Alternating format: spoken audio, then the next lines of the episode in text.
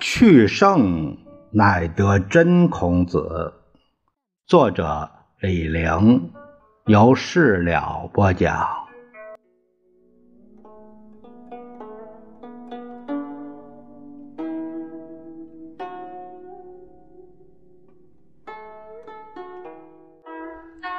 我们这一节呢，看看孔子的弟子，他这么多，可信吗？我们都知道，中国近代废科举、立学校，中国才有了班级授课制。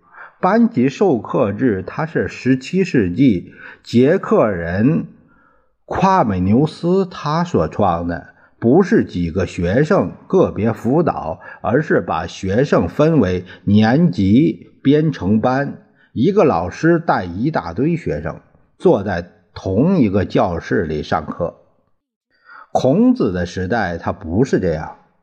咱们读《论语》都知道，孔子给学生上课，他是让学生陪着他聊天大家在一起讨论，很随便。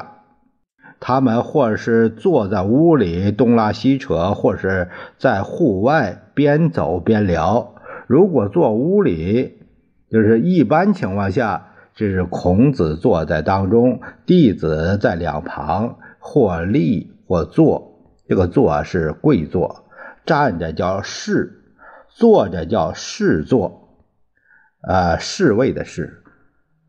坐立不肯定的叫侍侧，就是在一旁，呃，就是左右的意思。孔子的核心弟子。没多少人，他叫二三子，谈话主要是这些人，一般只有两三个学生，顶多四个人，加上弹琴的。你比如说，宫野长在第五，呃，第五宫野长这个书里面，他第五章，呃，第二十六节，他有四子言志，就是这样。孔子他重乐教，他教《诗经》总是要配乐而歌，琴不离手，即使说话也是一边弹琴一边说话，跟那个崔永元他实话实说一样。孔子教学有一大特点，就是弦歌一堂。谈话是有讲究的。我们认为，真正的交流人不能多，最好是两个人，一壶茶或者是一壶酒，促膝谈心，面对面啊，要谈就谈透，哪怕是静息长谈，一直谈到无话可说，才各自睡觉。三个人也可以，两个人说，一个人听。呃，插着说，或者是呃轮着说，三个人以上就太乱了。上课道理是一样的，讨论课不能超过十个人，五六个就差不多了。我很羡慕孔子时代的教学，可是他这么带学生，怎么会有三千人呢？即使是今天一个教授。带三千个本科生，七十个研究生，那也不得了。司马迁的话是真是假呢？我们可以讨论一下。呃，比如我们拿汉代的情况做一个比较，吕思勉他说，汉代的大师教授他弟子甚多。你比如《后汉书》的《儒林传》，呃，这样记载说。经庐赞见，营粮动有千百。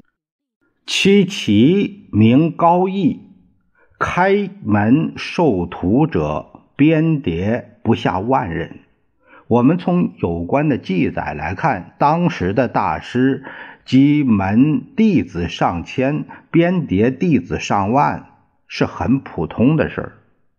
这个在吕思勉他他的这个呃，在讲学者不亲授啊，这个呃，他是有一本书叫《吕思勉读史札记》，有一章啊，这样一个呃，他有这样的一个记录，一个表述。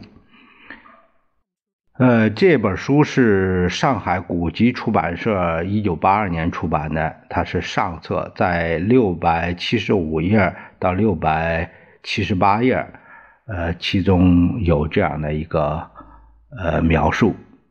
这是东汉时候的这个情形，西汉的规模即使没有这么大，也该八九不离十。